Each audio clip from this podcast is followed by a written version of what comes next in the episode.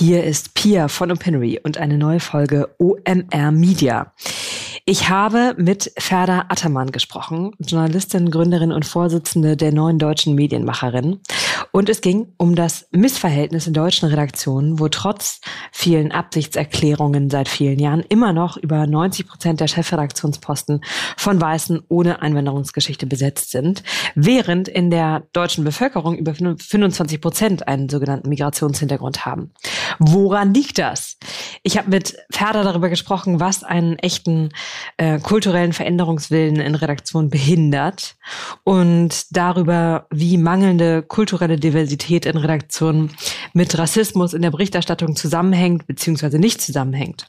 Überhaupt, wo zeigen sich äh, Rassismen in alltäglicher journalistischer Berichterstattung? Wie wird unbewusst sprachlich eine Grenze gezogen zwischen einem Wir und den anderen? Spannend fand ich auch das Beispiel, inwiefern die Bild, zumindest ehemals, gezeigt hat, wie man ganz selbstverständlich eine inklusive und kulturell diverse Berichterstattung machen kann. Ferner geht es mm, mit den neuen deutschen MedienmacherInnen aber auch viel darum, Redaktionen und Kunden Hilfestellungen für mehr Diversität zu geben. Und dazu haben sie gerade kürzlich einen Diversity Guide herausgegeben, ein Werk, das vielfältigste Anleitungen gibt und, das finde ich besonders interessant, allen zur Verfügung steht, die unter Beweis stellen, dass sie wirklich etwas tun wollen. Und wie das geht, das hört ihr im folgenden Gespräch. Viel Spaß. Ich würde gerne mit einer Frage völlig ab vom Schuss einsteigen, weil ich mhm. in deinem Wikipedia-Artikel gesehen habe, dass du Redenschreiberin für Armin Laschet warst. Also das heißt, du kennst ihn nämlich an. Und ähm, da hat sich bei mir der, der, der Impuls geregt, dich zu bitten, mir zu helfen. Weil selbst wenn ich mich richtig doll anstrenge, fällt es mir sauschwer, mich für Armin Laschet zu interessieren. Das passiert mir ganz selten.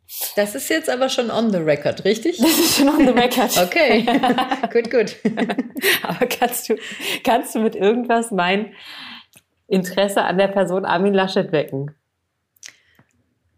Also ich finde an Armin Laschet total spannend, dass er, ähm, der kommt ja so ein bisschen aus der Kirchenbewegung, ja, der ist Katholik und auch gläubig und, mhm. ähm, und gleichzeitig Journalist. Und er hat als Journalist auch für, also er hat sozusagen publizistisch katholisch gearbeitet und man merkt ihm beides total an. Das finde ich immer total interessant, wenn ich ähm, höre, was er so sagt und wie er, wie er arbeitet, dass er ähm, also gut, jetzt, jetzt, als ich ihn kennengelernt habe, das ist natürlich 15 Jahre her.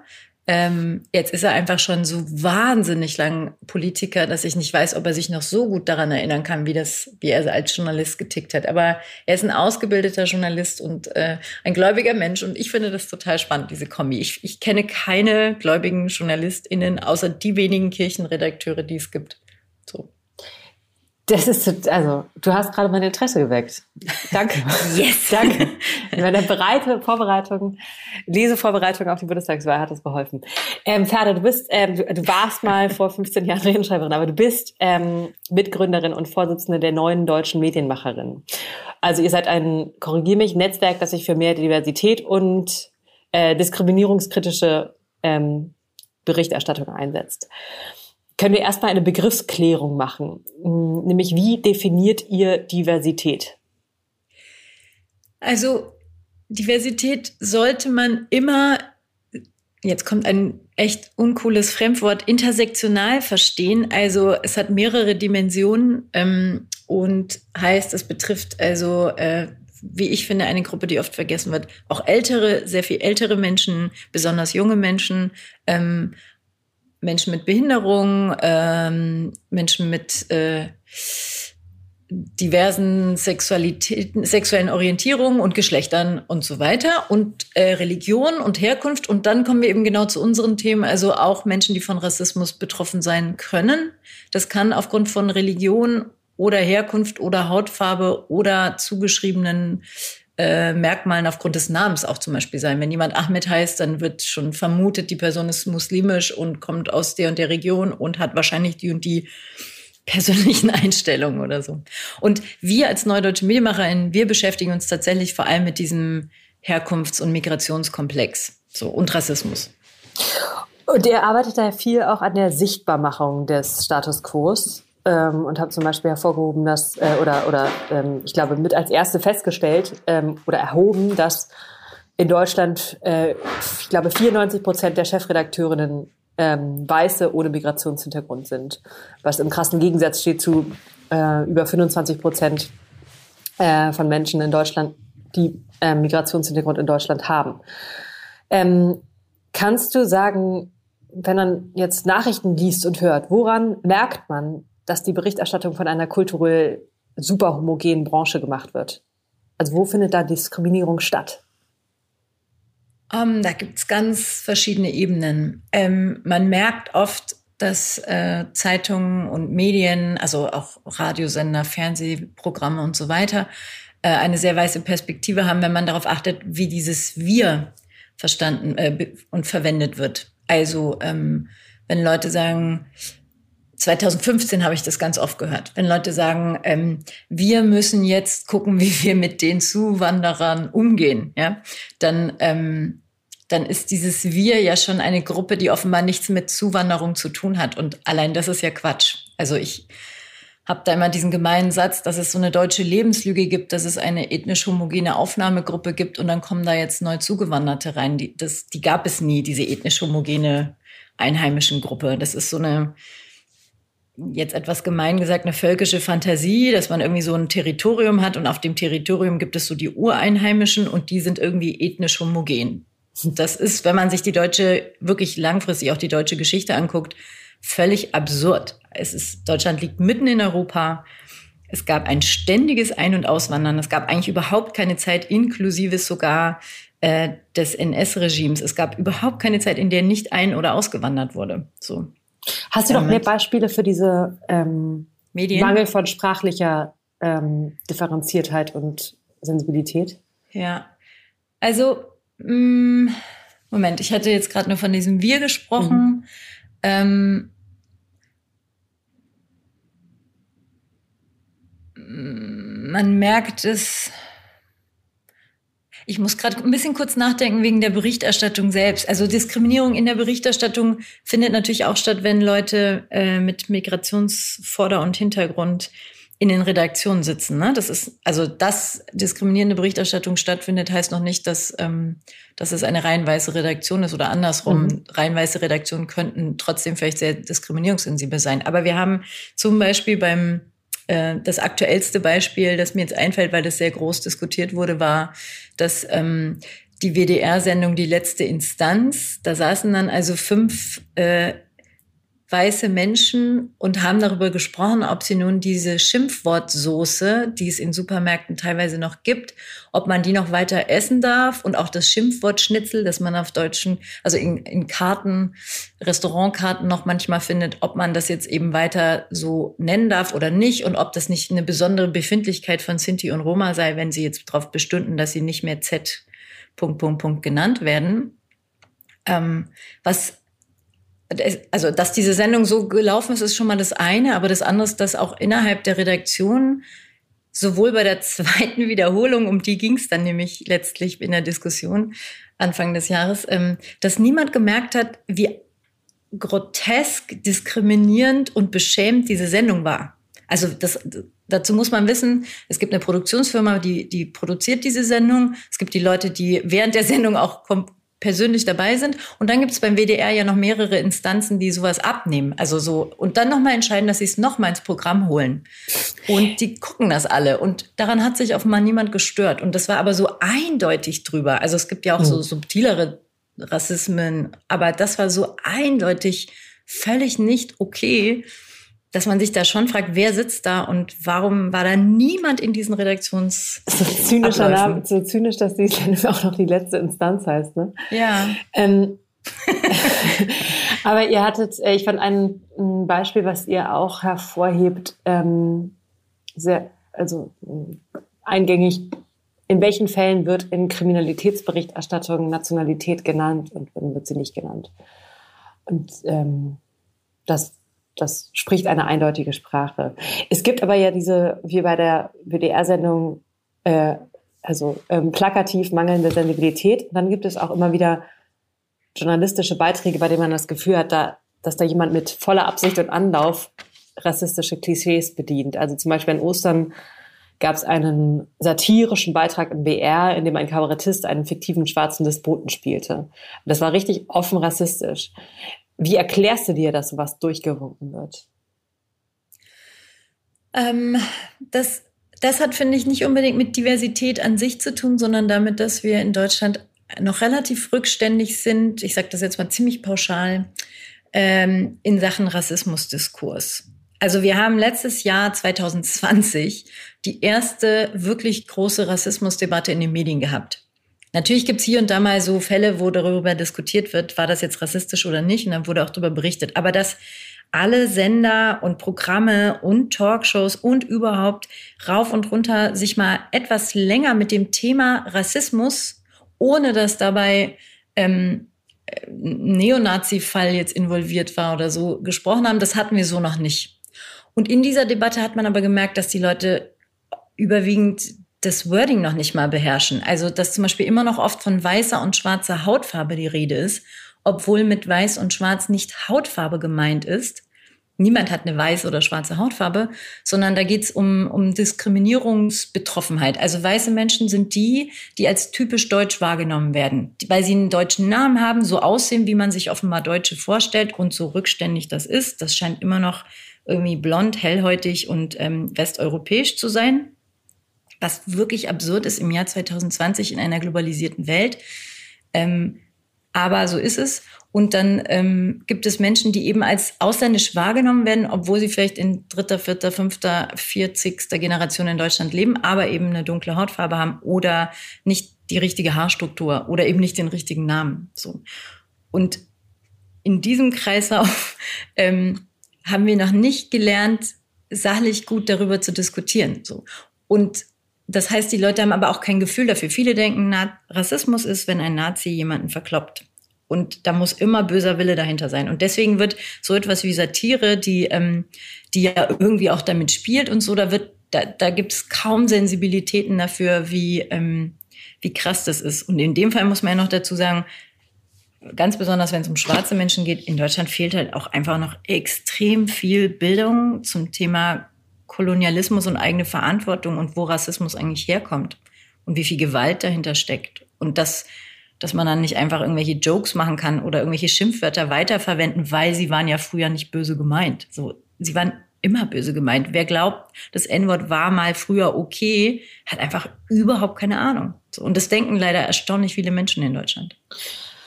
Du hast jetzt aber auch zweimal den Hinweis gemacht, dass man nicht die kausale Brücke unbedingt schlagen kann, dass eine mangelnde Diversität in deutschen Redaktionen ähm, Bedingung ist oder, oder Ursache ist für die mangelnde, das mangelnde Bewusstsein, ähm, das sich in Berichterstattung zeigt. Kannst du das doch mal erklären, wie du da Diversität Mangel an Diversität und äh, zu viel Rassismus, der noch stattfindet, in Zusammenhang stellst oder nicht in Zusammenhang stellst? Also es ist, ähm, ich finde, ich glaube, die meisten Menschen verstehen es gut, wenn man es mit dem Beispiel Sexismus vergleicht. Also ähm, eine Gruppe von Männern kann ja sehr sexistisch sein und sexistisch heißt auch hier nicht, dass sie irgendwie ähm, sexuell übergriffig werden, sondern dass sie vielleicht einfach finden, Frauen gehören an den Herd oder Frauen haben einen anderen Platz in der Gesellschaft als Männer. Ja, das reicht schon. Und ähm, eine Gruppe von Männern kann sexistisch sein, ohne dass da Frauen mit in der Gruppe sind. Und wenn aber Frauen in die Gruppe mit reinkommen, also jetzt, wir haben ja eine starke Gleichstellungspolitik und alle versuchen ja überall in jedem Team auch Männer und Frauen zu mischen, ähm, dann ist es ja nicht so, dass Sexismus sofort schlagartig verschwindet, sondern Sexismus gibt's dann weiterhin besonders kann es sogar sein, dass er dann zutage tritt. Und das Gleiche ist beim Thema Rassismus. Also ähm, Rassismus gibt es auch da, wo keine Menschen mit Migrationshintergrund, nenne ich es jetzt einfach mal doch, obwohl ich den Begriff nicht mag, wo es die gibt. Ähm, nee, warte mal, ich, das klingt jetzt alles so kompliziert. Ich versuche es mal einfacher, ja? Nicht also, ja. Mhm. Rassismus ähm, gibt es auch da, wo es keine Menschen mit Migrationshintergrund gibt. Und wenn Menschen mit Migrationshintergrund in ein Team zum Beispiel reinkommen, dann gibt es in der Regel auch weiterhin Rassismus oder dann ist er vielleicht sogar sichtbarer, weil dann erst Konflikte irgendwie aufkommen oder Leute irgendwie ihre Gefühle äußern oder erzählen, wie sie das jetzt wahrnehmen. Ähm, und es baut auch nicht, also mehr Diversität baut auch nicht automatisch Rassismus ab, mhm. sondern das Ding ist, ähm, man muss da, wo Diversität ist, auf jeden Fall auch dran arbeiten, dass eben Ressentiments abgebaut werden, aber auch unbewusste Bilder, Stereotype und so weiter. Was aber, was man, das Wechselverhältnis ist so, wo, wo nur weiße Menschen arbeiten. Und je größer diese Gruppe ist, ja, desto sicherer kann man sein, dass da Rassismus eine Rolle spielt, beziehungsweise das ist ein Zeichen für strukturellen Rassismus. Mhm. Also wie kann es sein, dass in einem Land wie Deutschland, ähm, wo erstens ein Viertel der Gesellschaft schon irgendwie migrantisch ist und sei es auch irgendwie in zweiter und dritter Generation und wo vor allem je jünger die Leute sind, steigt ja dieser Anteil. Ne? Also unter Kindern und Jugendlichen, bei den unter 18-Jährigen sind es bundesweit 40 Prozent. In allen Städten sind es jetzt schon 50 Prozent der Kinder und Jugendlichen, die aus Einwanderfamilien stammen. So. Wenn aber dann irgendwie man ein Startup gründet mit äh, und wird irgendwann zu einer Gruppe von 10, 20, 30, 50, 100 Leuten und da sind dann aber nur fünf maximal dabei, die irgendwie nicht typisch deutsch aussehen oder heißen, dann läuft da halt irgendwas nicht so gut. Verhältnismäßig. Genau. Ich fand für den ähm, kausalen Zusammenhang ein Beispiel eingängig, was ich neulich gehört habe. Man kann, dass man in einer äh, schönen heterosexuellen Beziehung leben kann und trotzdem sexistisch sein. Ähm, und dass es einen nicht davor äh, verschont. ähm, ja, das, das hört man auch oft beim Thema Rassismus, dass die Leute sagen, ja, aber ich habe doch meine beste Freundin oder eine Freundin von mir ist doch ähm, türkisch oder türkeistämmig mhm. und dann kann das ja gar nicht so, also deswegen kann ich ja nichts Rassistisches gesagt oder gemeint haben. Aber das zeigt halt immer, dass die Leute nicht verstehen oder viele Leute noch nicht verstehen, was Rassismus heißt. Und das meine ich mit, wir sind in Deutschland noch so rückständig bei dem Begriff. Also viele denken da halt wirklich an böse Rechtsextremisten, die willentlich Ausländer irgendwie Schaden zufügen wollen. Und das ist die extremste Form, die gibt es auch, die ist sehr problematisch. Aber das, das, was die meisten Menschen erleben, ist ja dann doch eher das, was so mein, mein persönliches Beispiel ist, über das ich auch ein Buch letztlich geschrieben habe, dass man irgendwie durch die, sein Leben geht, keinen typisch deutschen Namen hat und von jeder zweiten Person, die man neu kennenlernt, erstmal gefragt wird, wo man herkommt, obwohl man akzentfrei Deutsch spricht. Also wenn man jemanden wie mich fragt, wo ich oder meine Familie herkommt, obwohl ich so Deutsch spreche, wie ich es tue, dann hat man halt noch ein sehr abstammungsdefiniertes Bild vom Deutschsein, ja? Mhm. Also Deutsche sind, die von Deutschen abstammen.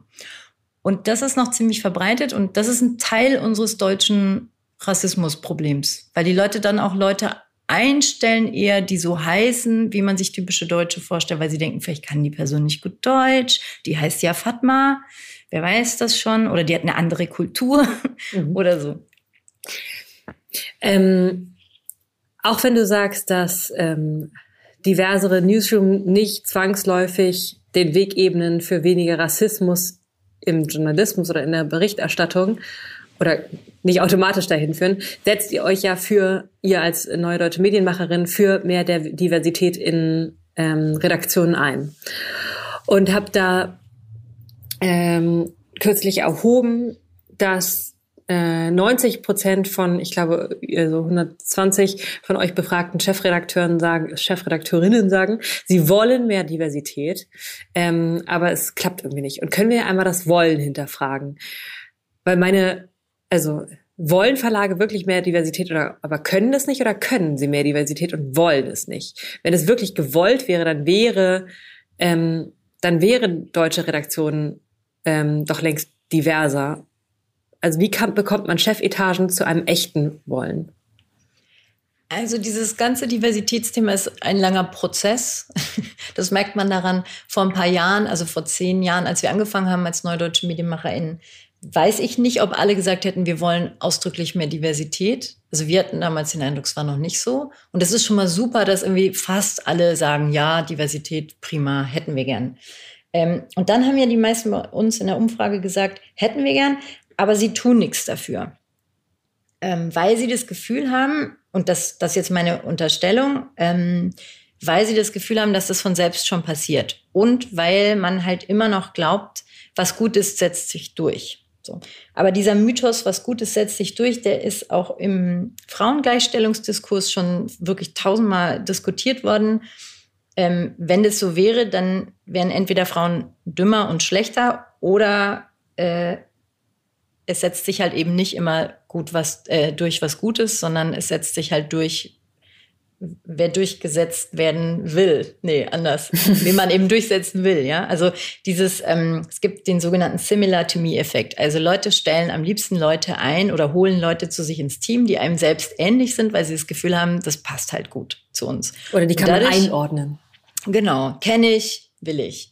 Und dadurch reproduzieren sich halt irgendwie immer wieder gleiche Gruppen. Also der Klassiker ist, dass man ja irgendwie sagt, ich glaube, die Stefans und Michaels stellen irgendwie am Ende doch immer so jüngere Klone von sich selbst ein. Ähm, und das hat natürlich auch Folgen für das Thema Diversität im breiteren Sinn, insbesondere eben auch für Menschen aus Einwanderfamilien. Und wir ähm, versuchen deswegen gerade mit unserem Diversity Guide Medienhäuser davon zu überzeugen. Einige sind schon auf dem Weg, andere muss man, glaube ich, noch ein bisschen mehr abholen, dass man eben Diversität proaktiv fördern muss. Also man muss was dafür tun. Man muss da, und zwar richtig viel. Aber, und das ist so unser Hauptargument, ähm, das ist nicht optional. Also man kann als Medienhaus irgendwie finden, ja, mache ich nicht, weil was Gutes setzt sich durch. Oder wir warten einfach mal ab, bis eben so viele sind, dass da schon die ein oder anderen durchrutschen. Aber ähm, da komme ich nochmal auf diese Zahl, ähm, 40 Prozent der jungen Menschen in Deutschland sind MigrationshintergründlerInnen. Ja. Wenn man irgendwie noch Reichweite haben will in 10, 20 Jahren, dann hätte man schon vor vorgestern anfangen müssen, Diversität ähm, zu priorisieren. Und, ähm, und je länger man wartet, desto sicherer ist es, dass Medien da einfach ein Riesenproblem mit haben werden. Und haben sie ja auch. Also ich meine, wir, wir sehen es ja auch an ARD und ZDF. So, wer guckt denn das noch? Jüngere Menschen nicht. Und ähm, das hat schon auch damit zu tun, dass die sich überwiegend da nicht wiederfinden im Programm. Und man kann das nicht so von heute auf morgen einfach schnell mit ein paar Leuten, die man neu einstellt, ändern. Und wenn wir sagen, wir wollen mehr Diversität in den Medien, dann meinen wir damit nicht nur in den Redaktionen, sondern ähm, mehr Diversität heißt auch unbedingt mehr Diversität im Programm. Und dann muss man vielleicht überlegen, dass die Reihenfolge so sogar besser ist. Also wenn man sagt, mehr Diversität im Programm, dann muss man ja die Leute erstmal ranholen, die dieses Programm auch machen können.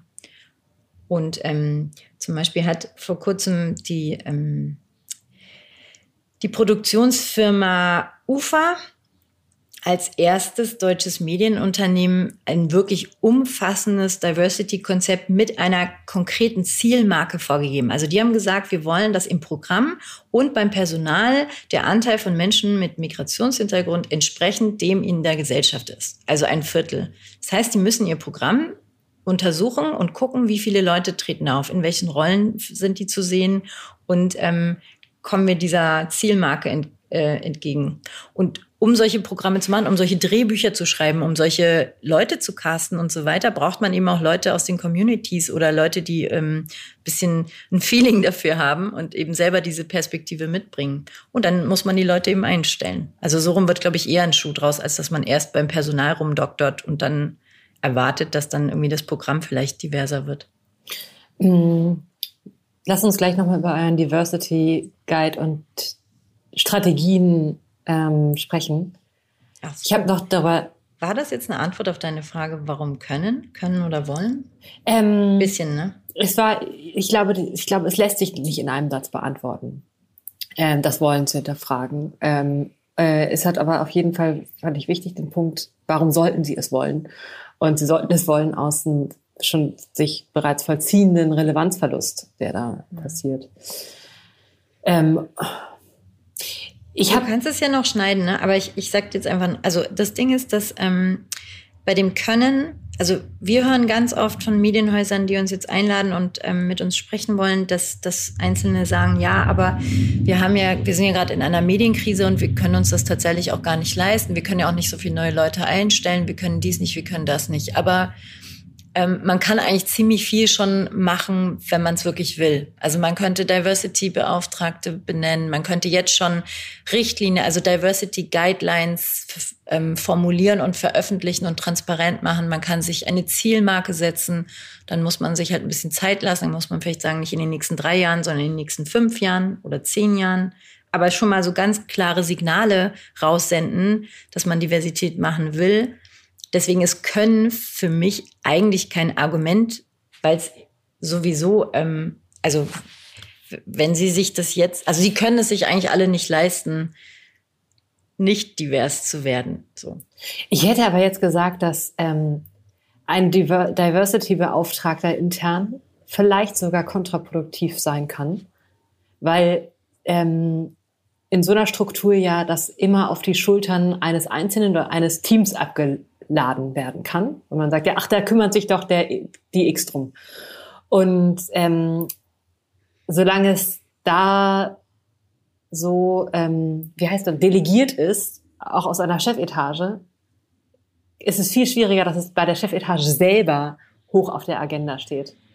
Ich fand bei äh, Condé Nast gab es, glaube ich, ähm, ich kann es nicht mehr genau rekapitulieren, aber gab es so eine entsprechend so eine so eine Angelegenheit und Entwicklung, mhm. ähm, wo auf der einen Seite ziemlich empowered, äh, disempowerte Diversity-Beauftragte einem sehr starren Schemata von der Unternehmensführung gegenüberstanden und da sozusagen eine, ein großes Lippenbekenntnis mit ähm, gab aber eben wenig, wenig entsprechenden Output.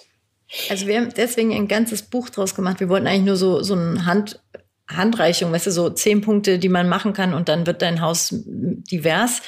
Und dann haben wir gemerkt, Moment mal, das ist total kompliziert und man muss an allen Punkten ansetzen. Also ähm, jeder oder jede, die ein Team hat, wird das kennen. Wenn man sagt, alle sind jetzt für irgendwas zuständig, dann fühlt sich niemand zuständig. Mhm. So.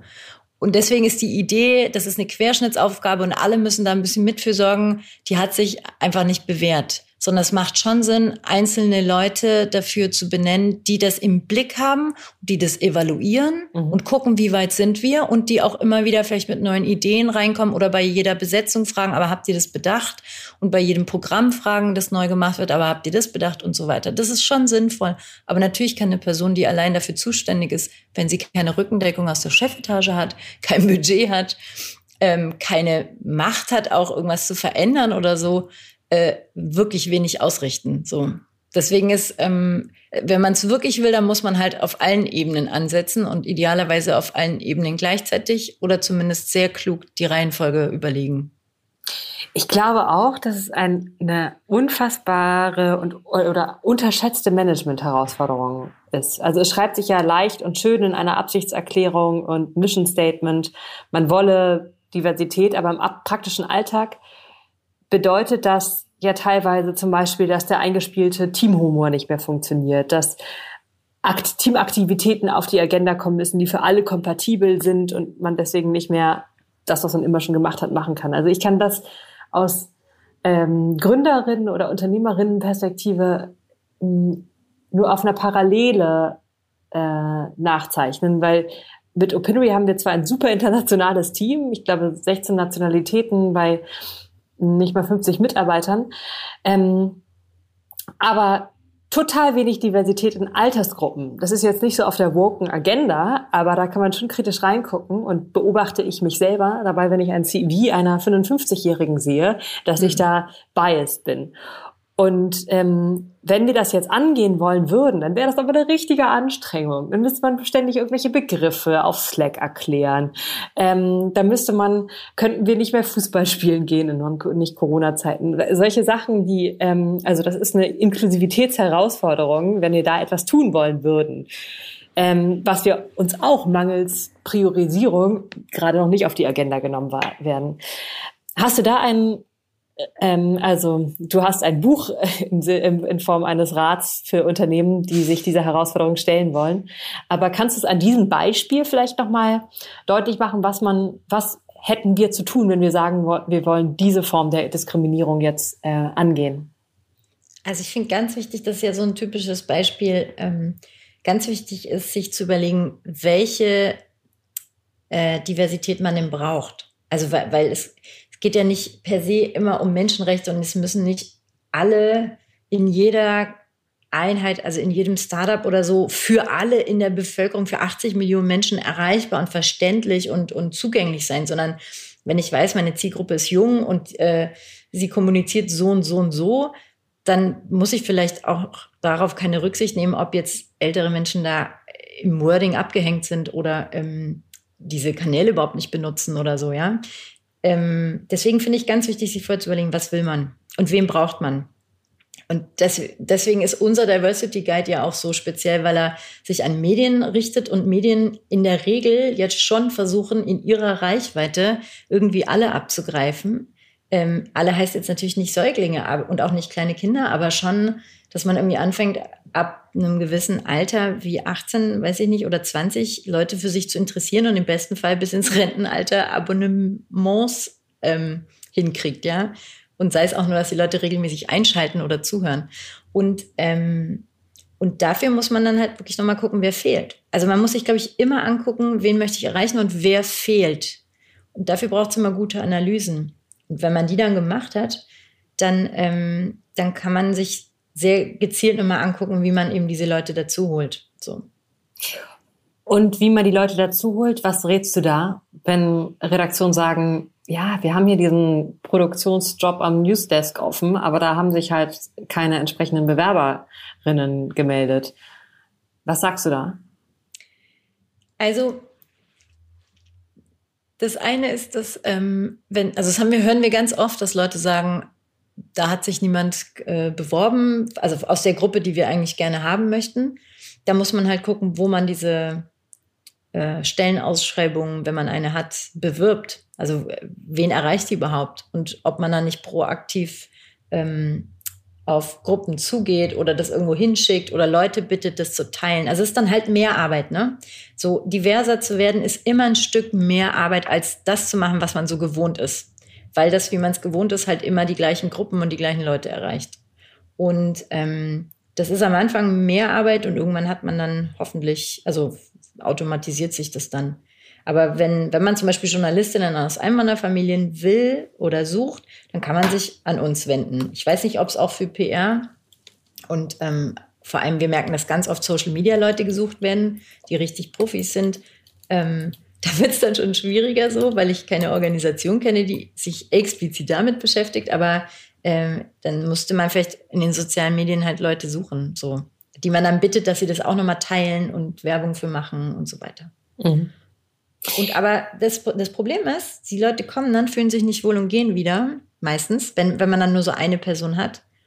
Ähm, und es ist auch so, dass manche keinen Bock haben. Also wenn die, wenn viele die sehen, die gucken sich dann irgendwie die Teamfotos an, sehen, da sind nur weiße Menschen oder äh, lesen sich die Texte durch und haben das Gefühl, okay, die, die, die reden so, dass ich schon von vornherein so viel Arbeit haben werde, mich da wohl zu fühlen, dass mich das abschreckt. Ähm, deswegen ist es so wichtig, nicht nur aufs Personal zu achten, sondern irgendwie wirklich auch diese Core Values und, und die ganze eigene Arbeit nochmal so zu beleuchten und vielleicht anzupassen, wenn man eine Diversity Message in die Welt raussenden will. Also wenn man diverse Mitarbeitende haben will, dann muss man vielleicht vorher irgendwie dafür sorgen, dass man diese Message auch ausstrahlen kann. So. Mhm. Und nicht hoffen, dass die kommen und sich dann neben ihrer Arbeit noch drum kümmern, dass es irgendwie äh, okay wird, für sie hier zu arbeiten. Mhm. Ich glaube, das ist total schwierig. Ich glaube eben dieser Ver ein kultureller Veränderungsprozess, wo auf einmal Sachen, die immer selbstverständlich mhm. waren, in Frage gestellt werden, das fühlt sich ja immer für alle Beteiligten super awkward an. Und da muss man, da müssen die, die ins Team dazukommen, ja, ähm, deren Problem es nicht ist, dass diese Redaktion ähm, nicht diverser ist, ähm, auch einen ganz schön langen Atem für diese Awkwardness mitbringen, die das bedeuten kann. Mm, kannst du noch mal beschreiben, an wen ihr euch mit dem Diversity Guide genau richt, richtet? Ähm, an was für Redaktionen? Du sagst jetzt wahrscheinlich alle, aber kann man das noch mal differenzieren? Mm, also während wir es geschrieben haben und während wir auch vor allem Beispiele gesucht haben, haben wir uns schon sehr stark an so klassische Medien gerichtet. Ähm, das liegt auch darin, dass die jungen, freshen, ähm, so neue Magazine oder neue Medienprodukte oder auch Podcast-Gruppen oder so, die sind oft, nicht immer, aber oft schon diverser aufgestellt oder haben das Thema irgendwie viel besser im Blick, die gendern in ihrer Sprache, die ähm, sind viel diskriminierungssensibler im Umgang miteinander oft. Und die klassischen Medien, also so, so etablierte Häuser, in denen irgendwie schon gewachsene Strukturen sind, die tun sich sehr oft extrem schwer damit. Also da ist oft eben dieses, dieses Bewusstsein schon da, okay, wir müssten uns mal so ein bisschen öffnen und auch ein bisschen verändern, aber wobei beim Verändern weiß ich gar nicht, ob Ihnen das klar ist, aber mindestens, dass sie sich öffnen müssen, wissen viele, aber wissen dann halt auch nicht so richtig wie. Und deswegen haben wir ein Buch gemacht und erklärt, also so von der, von der Lokalzeitung bis zur großen Medienrundfunkanstalt kann, glaube ich, jeder oder jede da was finden. Ähm, die Team- und Arbeitskultur bei, bei der Bild war äh, kürzlich sehr im Gespräch und äh, ich fand in der Doku, ich weiß nicht, ob du die gesehen hast, das echt ein faszinierendes Beispiel einer sehr homogen, männlich geprägten Arbeitskultur. Ähm, erreicht ihr mit eurer Arbeit oder mit einem Diversity Guide auch Arbeitsumfelder und Redaktionen wie die oder ist das euer Anspruch?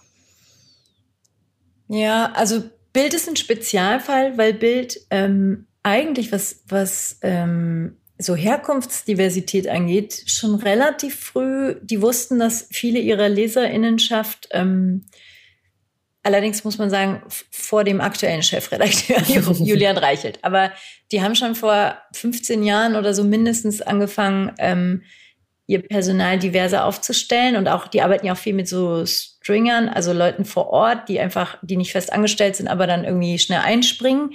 Und die waren schon sehr, sehr gut vernetzt, auch in die türkischen Communities, in migrantische Communities, polnische und so weiter. Ähm, und haben auch, wenn sie so Geschichten gemacht haben vom Alltag, ne? also so, was macht man bei 40 Grad Hitze, wie geht man damit um? Dann gab es auch die Geschichte von Frau ähm, Eidemir, die irgendwie im im Planschbecken ihrer Kinder sich äh, die Füße abkühlt, während sie irgendwie am Laptop arbeitet, wenn die Kinder in der Schule sind oder so. Also das, ich weiß, das Bild eigentlich früher für uns sogar immer so ein bisschen so ein Beispiel war für, wie man ganz selbstverständlich Diversität in die Berichterstattung einbauen kann. Mhm. Das ändert aber nichts an, dass es trotzdem total männlich dominiertes, sexistisches, offenbar äh, und auch inhaltlich extrem rassistisches Medium ähm, ist oder wieder geworden ist. Das, das muss man so ein bisschen vielleicht nochmal abwägen. Ähm, das schließt sich ja auch nicht unbedingt aus. Also das sind ja teilweise auch also man findet ja auch Angestellte mit diversen Hintergründen, die zum eigenen Medium passen. Und ein bisschen kennt man das ja selber, wenn ich irgendwo arbeite, dann passe ich mich auch so ein bisschen diesem diesem Geist an oder ich gehe halt wieder, ne? So. Ja. Und das, deswegen, das meinte ich vorhin. Also deswegen ist natürlich mehr Diversität kein Garant dafür, dass dann sämtliche Diskriminierungsaspekte ja. wegfallen.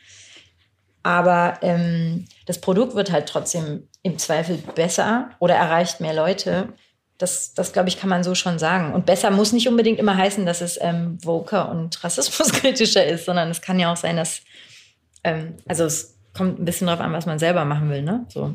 Kannst du noch ein, ich fand das ein interessantes Beispiel, wo ähm, äh, von einer mm, diversen Berichterstattung, kannst du noch ein internationales Beispiel eines Verlags nennen, der Diversität nach innen und außen bestmöglich vorlebt?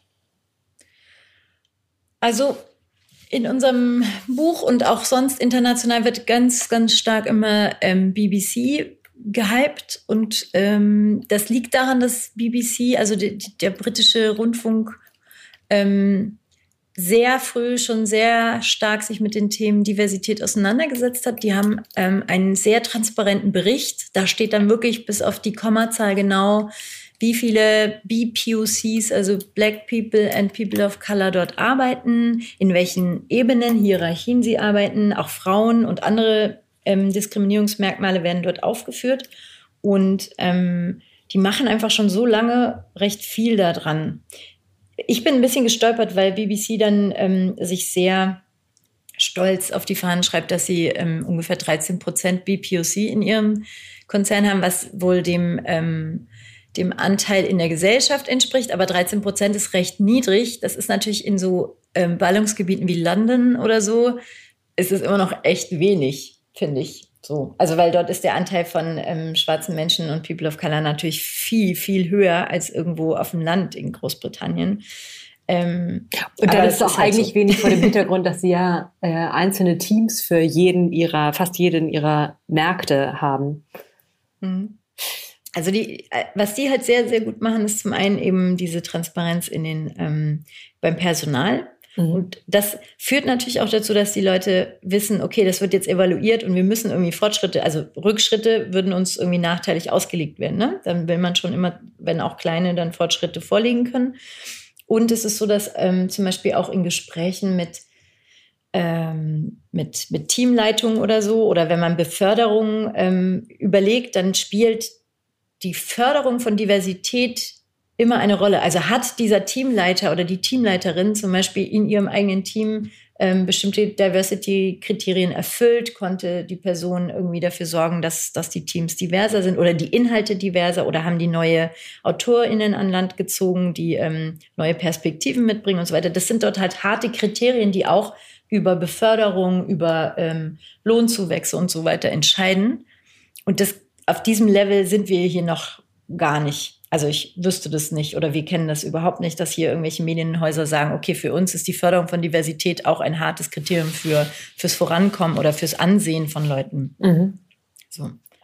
Und das machen die wirklich gut. Das, das kann man schon sagen. Man kann echt viel, viele Beispiele lernen, auch wie sie ihr eigenes Programm zum Beispiel ähm, wie nennt man denn das? Äh, nicht streamen, sondern ähm, analysieren und sich nochmal angucken, ähm, wie viel Diversität im Programm stattfindet. Das, das, da haben die ganz tolle Methoden entwickelt, die wir auch ähm, als Beispiel hier angeführt haben und sehr empfehlen können, die auch teilweise sehr einfach sind. Ne? Man kann einfach sein zum eigenes. Beispiel?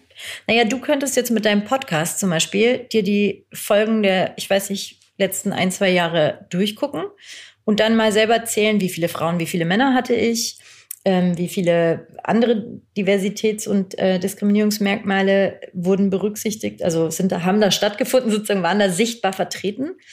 Und dann könntest du dir selber vornehmen, okay, dann will ich irgendwie, dass es nächstes Jahr irgendwie 30 Prozent von Menschen mit Migrationshintergrund sind, die ich als Expertinnen einlade und 50 Prozent Frauen oder dies oder jenes. Und dann kannst du das halt zählen. Mhm. Und so könnte das jedes Team oder jede Einheit für sich auch machen und dann vielleicht auch mal vorstellen im größeren, äh, in einer größeren Einheit oder Abteilung und da in Konkurrenz miteinander treten, weil sie irgendwie finden, ah, ihr habt es aber geschafft mit den 50 Prozent, dann wollen wir das auch.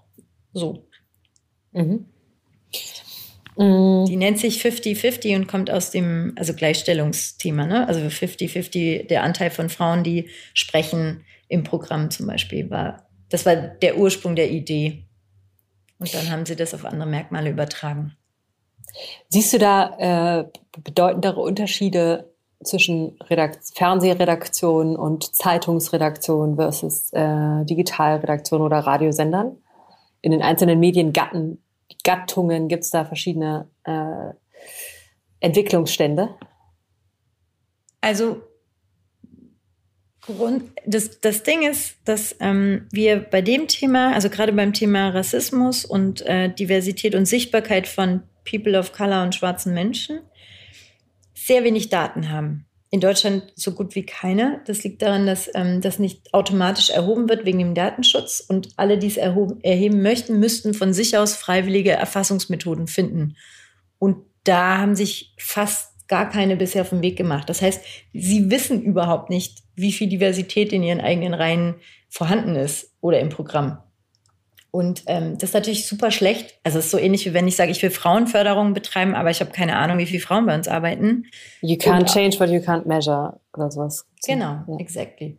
Und ähm, und das ist so ein Riesenthema. Aber wir, wir wissen, dass auf jeden Fall Printmedien bei allem ähm, weiter hinten dran sind, was oft damit erklärt wird, dass sie auch so stark in der Krise stecken. Aber ähm, ich, man, man weiß ja immer nicht, was zuerst war, ne? Henne oder Ei. Also sind sie in der Krise, weil sie eben auch so hinten an sind und ähm, so ab eingestaubt und eigentlich nur noch ihr älteres Publikum erreichen oder ähm, haben sie zu wenig Ressourcen, um sich irgendwie zu erneuern? Wir wissen es nicht genau. Mhm. Ah, Moment, jetzt kommt wieder meine Stilldemenz. Ich hatte gerade eine ganz wichtige Frage. Augenblick. Aber ich kann noch einen Satz ergänzen. Also ja, ganz hinten, ganz hinten die Printmedien und ganz vorne kann man schon sagen, dass so die neueren, die digitaleren Medien und vor allem so jüngere Publik also Pro äh, Produkte sind auf jeden Fall deutlich diverser und fortschrittlicher. Das, mhm. das kann man auf jeden Fall sehen. Mhm. Weil es da einfach eine Selbstverständlichkeit auf Chefebene gibt und damit gar nicht groß was verändert werden muss, sondern einfach schon da ist? Oder wie erklärst du das? Also es ist eine gute Frage, weil äh, keine Ahnung, aber ich vermute mal, dass ähm, erstens unter jüngeren Menschen einfach viel mehr äh, Menschen aus Einwanderfamilien da sind. Also das, das wird auch jeder oder jede, die heute studiert, wird das bestätigen können. Als ich studiert habe, waren wir noch so eine Handvoll. Also ich kannte die drei anderen türkeistämmigen Leute in meiner gesamten Fakultät, ja, so, weil, weil du siehst dich halt irgendwie oder du erkennst dich. Und ich glaube, heute ist das nicht mehr so. Ähm, also es sind einfach mehr geworden und deswegen natürlich auch irgendwie mehr im Umfeld und dadurch auch mehr in der Normalität. Und zum anderen glaube ich schon, dass sie auch wissen, wen sie erreichen wollen. Und dann guckst du halt, wer ist meine Zielgruppe und dann, dann sind die da. Und dann muss man natürlich auch sagen, da bin ich jetzt ehrlich gesagt auch ein bisschen stolz drauf, machen wir Eigenwerbung. Aber wir als neudeutsche MedienmacherInnen haben vor, ich weiß nicht, vor zwölf Jahren angefangen und wir haben dann so Mentoring-Programme gemacht und so. Und ganz viele dieser Hunderten von jungen Leuten, die ähm, den Weg in die Medien gefunden haben, sind heute auch hier und da zu finden. Also früher war es auch nicht so einfach, Journalistinnen ähm, auf Color zu finden oder die waren noch nicht so, so in der Menge da und jetzt sind einfach auch viele ready, ja, so die steigen halt ein, weil sie da sind und die wollen auch rein. Das wollten sie früher auch, aber ich glaube, da waren wir noch nicht so gut vernetzt und ähm, viele haben sich auch nicht wirklich getraut, ob Medien überhaupt ein Arbeitgeberplatz sind. Also es, man muss sich das ja so vorstellen. Heute macht man Fernseher ein, guckt ARD und ZDF, Morgenprogramme oder na, abends Nachrichten und sieht wirklich viele Leute mit nicht typisch deutschen Namen. Und früher gab es gar keine. Mhm. Also so, so Dunja Hayali oder so, das sind ja alles neue Phänomene, relativ neue, so zehn Jahre. Und davor war sie irgendwie eine kleine, unbedeutende, ähm, oder unbedeutend will ich gar nicht sagen, aber sie war eine noch nicht bekannte Sportjournalistin, die man sich dann irgendwie direkt ähm, in die Abend, ins Abendprogramm und ins Morgenprogramm geholt hat, ganz nach vorne, weil es irgendwann mal eine Ansage gab, wir brauchen jetzt Journalistinnen mit Migrationshintergrund und die müssen sichtbar werden. Und das ist der Effekt von Sichtbarkeit. Und wenn ich das sehe, dann weiß ich, ah, okay, ich kann auch Journalistin werden. Und deswegen kommen heute auch viel mehr, weil natürlich auch viel mehr sichtbar sind. So auch Linda Zerwakis oder so, die, das, das war früher alles noch nicht. Die hießen alle, äh, ja, jetzt fällt mir der Name nicht ein, aber Bettina oder mhm. Susanne. Thomas. Ähm, Thomas. Würdest du, äh, mir ist die Frage von vorhin ja nochmal eingefallen, ähm, in der Sichtbarmachung und ähm, äh, Messbarkeit dessen. Hm, würdest, glaubst du, es würde aber in einem Bewerbungsgesprächsprozess aufstoßen, wenn diese Frage da ähm, prominent platziert wird? Hast du Migrationshintergrund oder hast du eine Einwanderungshistorie äh, in deiner Familie? Ist es nicht ein bisschen komisch? Total. Ich würde das auch nicht machen. Also ich, Wie macht man es dann, wenn man es messbar machen möchte? Ach so, also beim Einstellungsgespräch sollte man Leute zu überhaupt nichts nötigen, zu überhaupt keinen persönlichen Informationen, die sie nicht von sich aus freigeben wollen. Ähm, aber man macht es so, dass man, ähm, wenn man Leute eingestellt hat, kann man ähm, Fragebögen rumschicken zum Beispiel oder anonymisierte Varianten anbieten, wie sie ähm, antippen können. Also das kann man ja online machen zum Beispiel, ob sie einen Migrationshintergrund haben oder nicht oder andere Merkmale. Und vor allem kann man auch, ähm, wenn man es wirklich richtig machen würde, dann müsste man eigentlich nicht nur den Migrationshintergrund abfragen, weil ja viele Leute, die von, also viele, ein Teil der Menschen, die von Rassismus zum Beispiel betroffen sind, ähm, gar keinen offiziellen statistischen Migrationshintergrund haben. Also es, viele Sinti und Roma sind nicht neu eingewandert und ihre Eltern und Großeltern auch nicht. Oder mhm. Auch schwarze Menschen sind nicht alle irgendwie erst in der zweiten, dritten Generation in Deutschland, aber sind definitiv immer von Rassismus betroffen. Mhm. Ähm, und deswegen könnte man da auch noch so, so, so offene, also man könnte auch fragen, würden Sie sich als BPOC bezeichnen oder eben anders? Und wie würden Sie sich bezeichnen oder so, dass man so Möglichkeiten schafft? Da gibt es super Beispiele von ähm, einem Projekt in Berlin, die heißen Vielfalt entscheidet. Die entwickeln da gerade ganz tolle Tools, wie man ähm, Erhebungen bei sich selber machen kann. Die haben auch Publikationen, wenn man sich das selber irgendwie durchlesen und ein eigenes Modell entwickeln will. Und was wir zum Beispiel auch sehr empfehlen können als neudeutsche MedienmacherInnen ist, ähm, wir haben anonymisierte Bewerbungsverfahren durchgeführt oder benutzen das bis heute als Tool. Und da kann man, ähm, da haben dann viele gedacht, das kann man dann gar nicht mehr erkennen, ob jetzt jemand Migrationshintergrund hat oder nicht. Aber man kann auch da das offen lassen. Also man kann, ähm, man kann ja alles abfragen, was man abfragen möchte, was man glaubt, was für diese Stelle oder diesen Arbeitsplatz wichtig ist. Und ähm, man kann in so einem Fragenbogen natürlich auch irgendwie das Geschlecht, wenn man das möchte, offen lassen. Also möchten Sie von einem Frauenförderprogramm profitieren? Ja, so das machen die im öffentlichen Dienst so, wenn sie anonymisierte Bewerbungsverfahren machen. Oder man kann auch wir als Neudeutsche Medienmacher, wir haben schon immer gefragt, würden Sie sich als BPOC oder als Mensch mit Migrationshintergrund bezeichnen? Mhm. Ähm, und das kann man, und dann steht da aber auch freiwillige Angabe. Also das ist für uns jetzt auch gar nicht so wichtig erstmal. Aber vor allem, wenn die Leute eingestellt sind, ist es natürlich wichtig, dass man ihnen äh, die, freiwillig die Möglichkeit gibt oder Methoden entwickelt, wie man das erheben kann. Diese Tools und Methoden findet man ähm, in eurem Diversity Guide. Wo findet man den Diversity Guide? Der Diversity Guide, wir haben uns da was ganz, ganz was Neues ausgedacht. Wir haben gedacht, der ist so wertvoll, weil wir irgendwie alles, also vor allem unsere Geschäftsführerin Konstantina Vassilio-Enz, die seit zehn Jahren ähm, alles weiß, was es zu diesen Themen zu wissen gibt. Die hat ihr komplettes Wissen da reingeschrieben. Ähm, und dann hat sie gemerkt, okay, wir wollen das jetzt nicht einfach so verschenken, wir wollen es aber auch nicht verkaufen. Ähm, Deswegen geben wir es an Medienhäuser nur raus, wenn uns die Chefredaktion vorher einmal zum Gespräch einlädt und sich eine knappe Stunde von uns erklären lässt, warum das unbedingt Chefinnensache sein muss. Also dieses Projekt wird nicht funktionieren, wenn man eben einfach nur auf Arbeitsebene jemanden damit beauftragt und sagt, so, liest dir das mal durch und sorg mal dafür, dass unser Haus irgendwie diverser wird.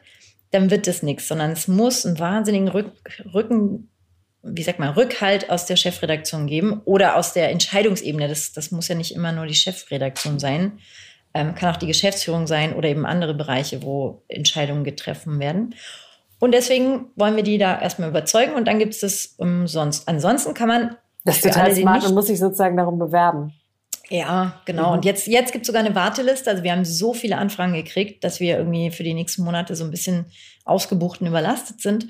Aber ähm, man kann das meiste, also so ungefähr 60 Prozent aus diesem Buch, und zwar schon wirklich viele wichtige Sachen, kann man auch bei uns auf der Webseite finden. Neu, also man kann einfach googeln, ne? neuemedienmacher.de und dann ähm, Diversity Guide.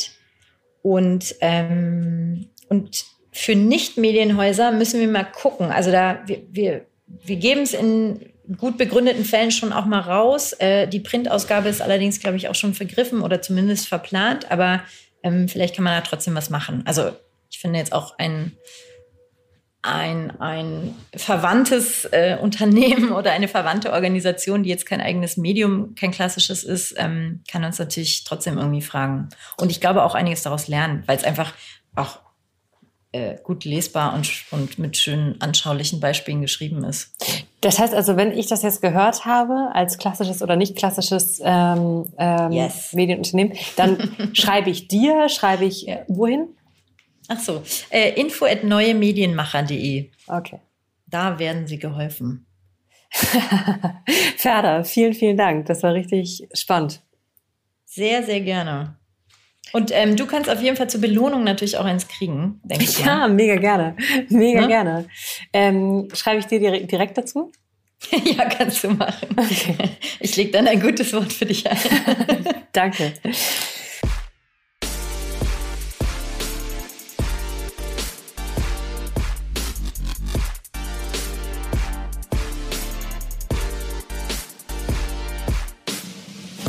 So, das war Ferda. Schreibt mir gerne, was ihr aus dem Gespräch mitgenommen habt, ähm, was euch gefehlt hat. Ähm, bewertet wie immer gerne auf Apple Podcasts. Und wenn ihr Wünsche für Gesprächspartner, Gesprächspartnerinnen habt, äh, let me know. In der nächsten Folge OMR Media wird es äh, wieder nach längerer Zeit ein Selbstgespräch geben. Das heißt, ich monologisiere mit mir selber über ein Thema der Medienwelt, das mich gerade intensiver beschäftigt. Stay tuned. Ciao, ciao, ciao. Dieser Podcast wird produziert von Podstars bei OMR.